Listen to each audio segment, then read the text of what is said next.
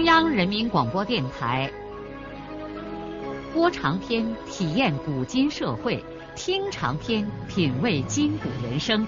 让我们的故事传到千家万户，让每一位听众走进我们长篇联播的新天地。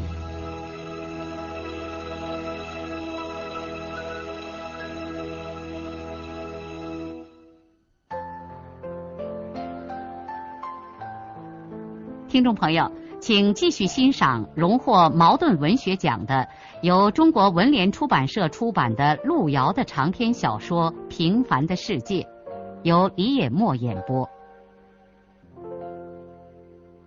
几年前，孙少平壮怀激烈，初次涉足于这个城市的时候，还是一个胆怯而羞涩的乡下青年。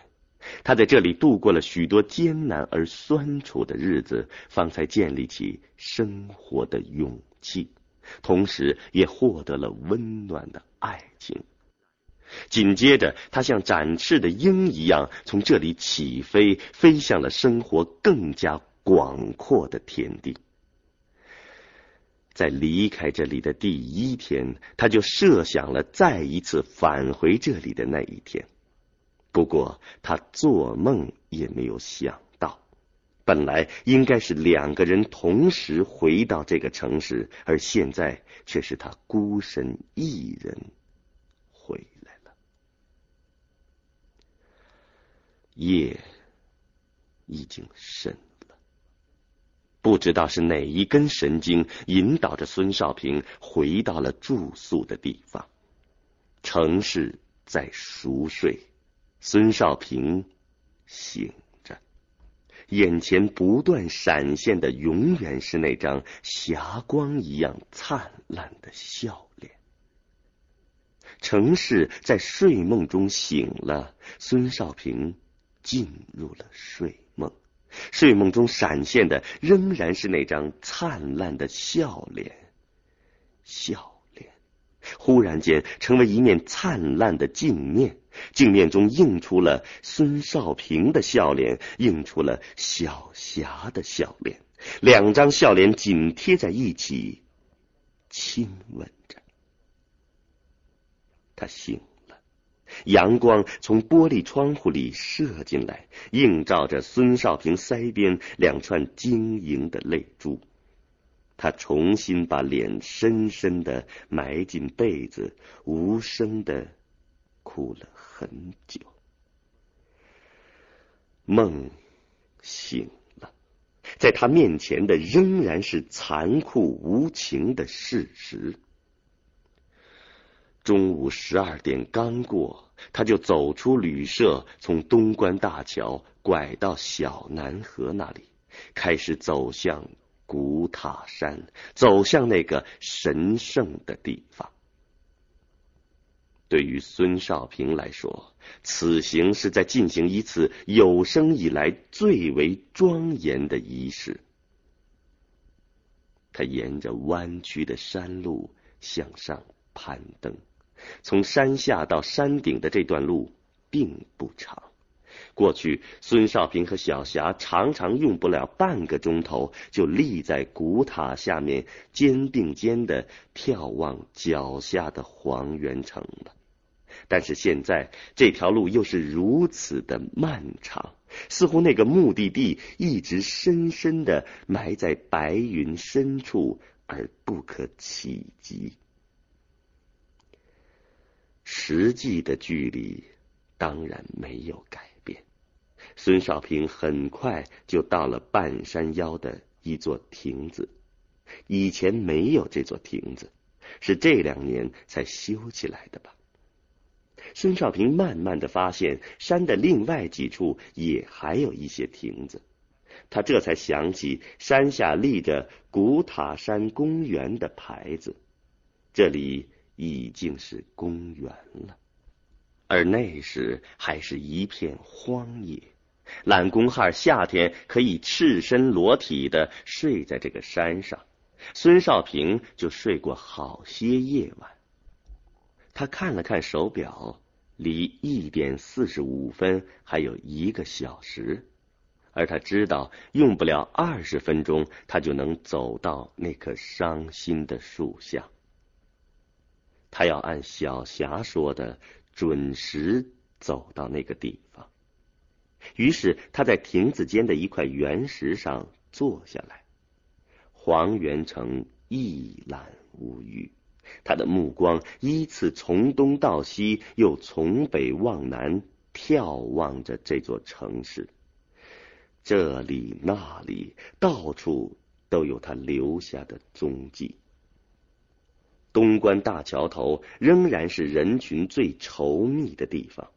少平依稀辨认出，当年他曾经驻足而立，等待包工头来买他力气的小土场，以及那个割过破行李的砖墙。他的目光走到了北关，看到了杨沟。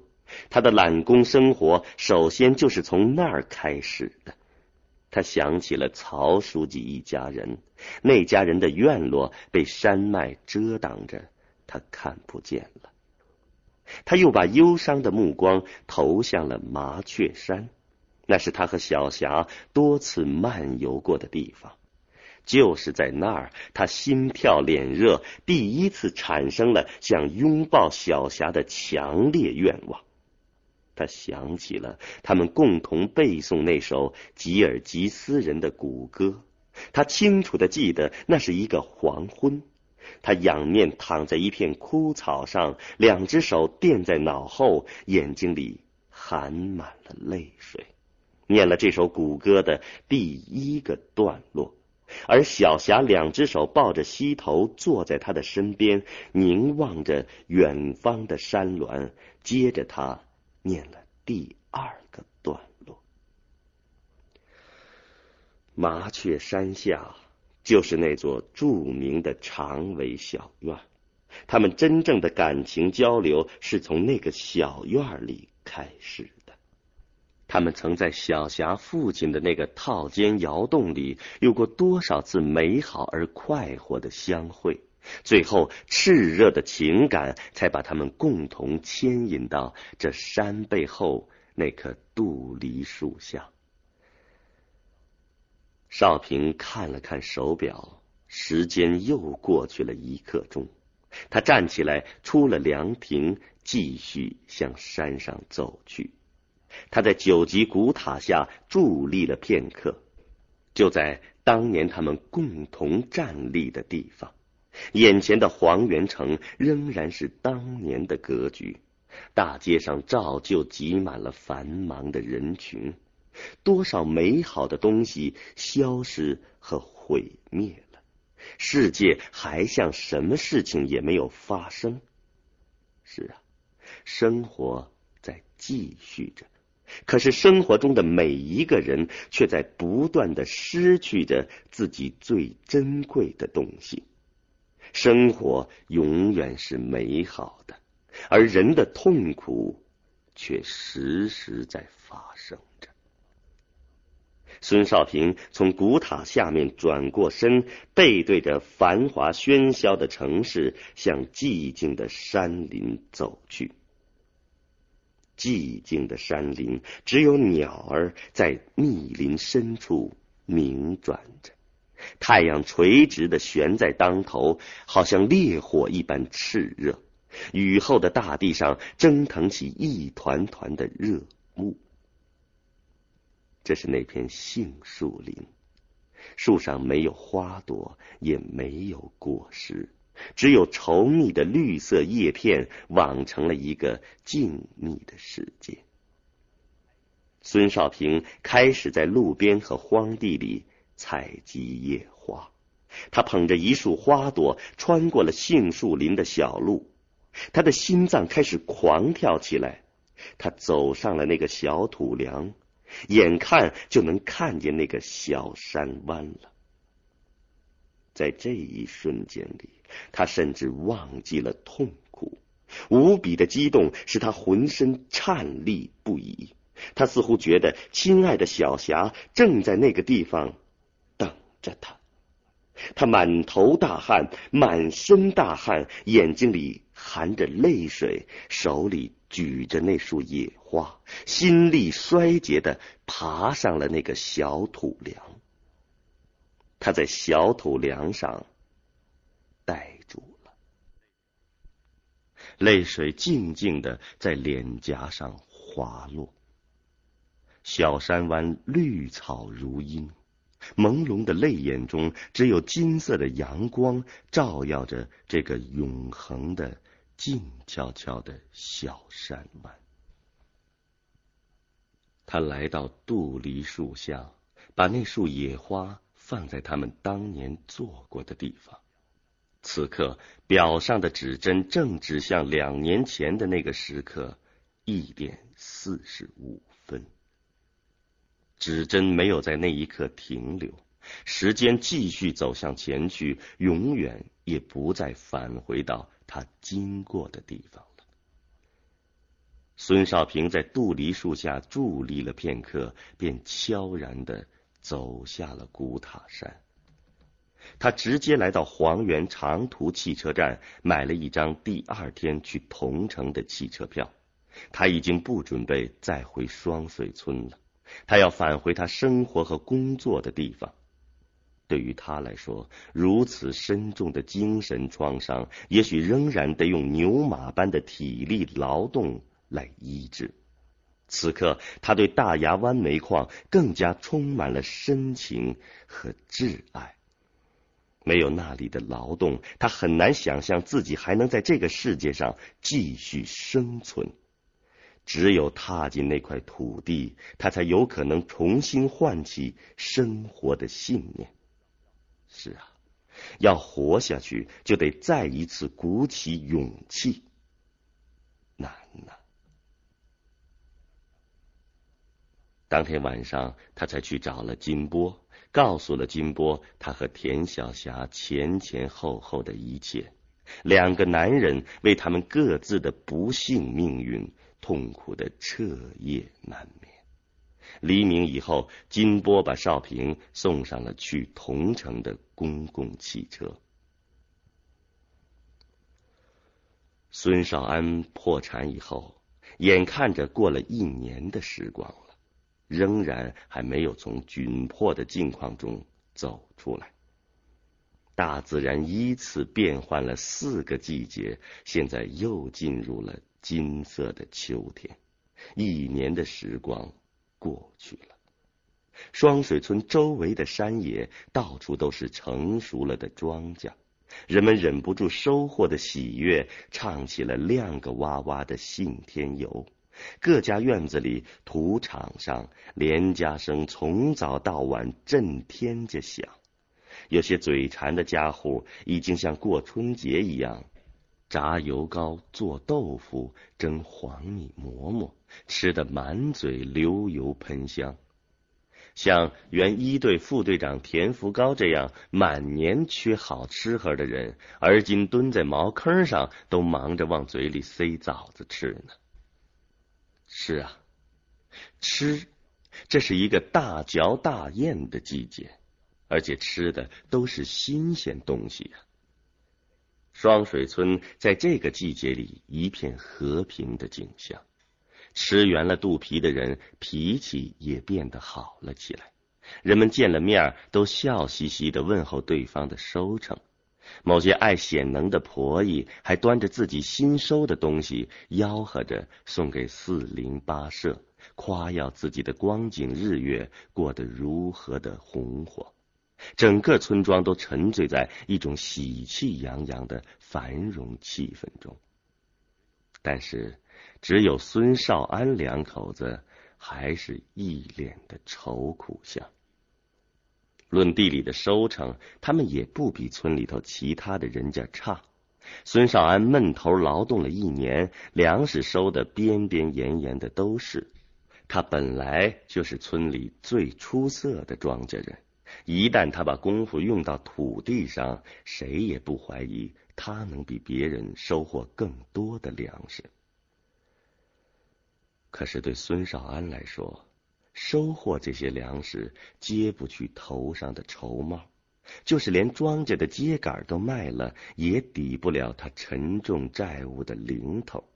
一万块钱的贷款仍然在信用社的账上，而且利息是越滚越大。欠村里人的钱依然欠着。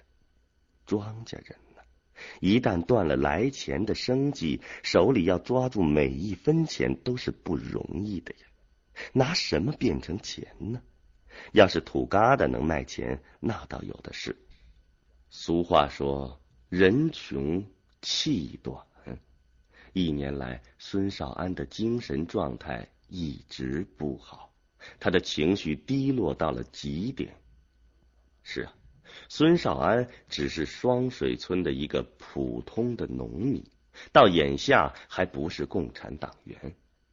到目前为止，他能够做到的，除过将自己的穷日子有个改观之外，就是想给村里头更穷的人帮上一点忙，让他们起码能够把种庄稼的化肥买回来。说句公道话，就双水村而言，孙少安的这个境界也就够高的了。孙少安帮助村子里没有办法的困难户。并不是想要在村子里充当领袖，他只是出于一种善意和同情心，并且同时也想借此发展他自己的事业。但是现在这两个愿望都落空了。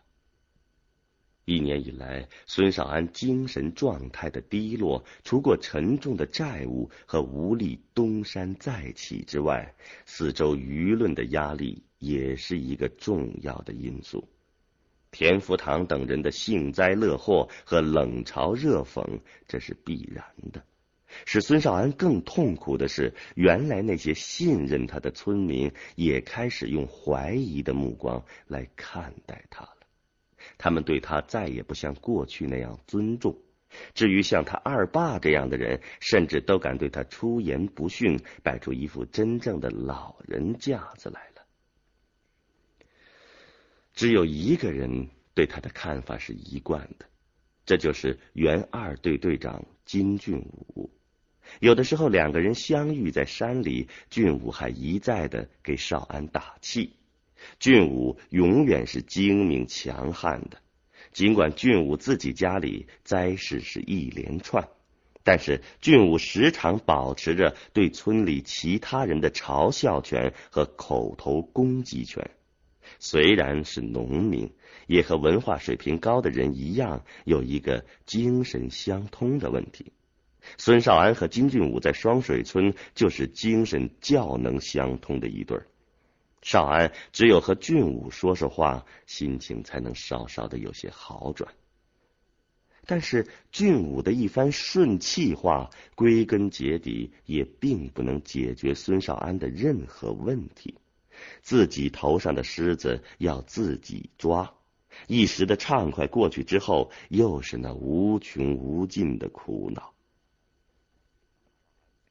孙少安更痛心的是，他的妻子也跟他受尽了折磨。秀莲自从跟少安结婚到现在，还没有真正的享过几天福。即使是最红火的前两年，秀莲虽然精神上畅快，但体力上实际上是更劳累了。而且现在，秀莲体力上照样劳累，精神上却更加痛苦了，还要照顾少安的情绪，安慰和开导少安。他孙少安眼下活成个啥人了？他不能给家庭带来幸福，却把家里的人都拖进了灾难，还要家里人给自己说宽心话。但是，也唯有妻子的怀抱，才使孙少安凄苦的心情能得到片刻的温暖和宁静。一天的劳累和痛苦之后，他常常像受了委屈的孩子，晚上灯一吹，把脸埋进妻子的怀中，接受她亲切的爱抚和安慰。感情丰富的男人呢，在这样的时候，他对女性的体验是非常复杂。其中包含对妻子、母亲、姐姐和妹妹的多重感情。温暖的女人的怀抱，对于男人来说，永远就像港湾对于远航的船、襁褓对于婴儿一样的重要。这怀抱像大地一样的宽阔而深厚，抚慰着男儿们创伤的心灵，给他们温暖、快乐和重新投入风暴的力量。孙少安在秀莲的怀抱里所感受到的远远不止这些，他无法说清楚秀莲的体贴对他有多么的重要。他不仅仅是和秀莲在肉体上相融在一起，而是整个生命和灵魂都相融在了一起。这就是共同的劳动和共同的苦难所建立起来的最伟大的爱了。他们是用汗水和心血一点一滴的汇聚成了这深情的海洋。可是，他们谁也没有想到，就在这个时候，秀莲又怀上了一个娃娃。哈，这个孩子来的可实在是不是时候，而生活就常常对人们开这种令人哭笑不得的玩笑。少安痛苦而温柔的对妻子说：“把孩子打掉吧，咱光景烂包成了这个样子。”一天愁的人连头都抬不起来，咋有心思再养活一个娃娃呢？再说，咱又没有生两胎的指标，孩子出世以后连个户口也报不上，公家不承认，以后怎么办呢？不，我非要这个孩子不行。我早就想要个女儿了，再愁再苦我也不怕。娃娃生下来以后不要你管。我自己一个人拉扯，你放心。你这个狠心的人，你怎么能不要咱的亲骨肉呢？打掉，那你先把我杀了。公家不给上户口，咱的娃娃就不要了。反正你这娃娃是中国人，总不能把娃娃撵到台湾去吧？台湾也是中国的。少安只有苦笑，没有别的办法。拗不过秀莲的执拗，少安只好承认了这个现实。这意味着明年这个家庭就是四口人了。既然秀莲要这个孩子，少安和他一样，也希望是一个女孩子。俗话说“一男一女活神仙”，他们甚至在被窝里已经给他们未来的女儿起了一个乳名，叫燕子。虎子、燕子，兄妹俩的名字都怪美气的。妻子怀了孕以后，实际上更增加了少安的苦恼。多一个人，就多一张吃饭的嘴。当然，养活儿女们长大，孙少安还是有信心的。可是，作为一个父亲，他的责任远不止于把孩子喂饱，他应该有所作为。使孩子在生活中感到保护他们成长的人是强大的，并且为自己的父亲而感到自豪。他绝不能让他们像自己一样看着父母亲的愁眉苦脸长大。他的虎子和燕子，无论在体格上、精神上和受教育方面，都不能让他们受到委屈和挫伤。这是他自己苦难生活经历所得出的血泪般的认识，但是这一切都取决于他，取决于他到底能在这个充满风险的世界上以什么样的面目来生活。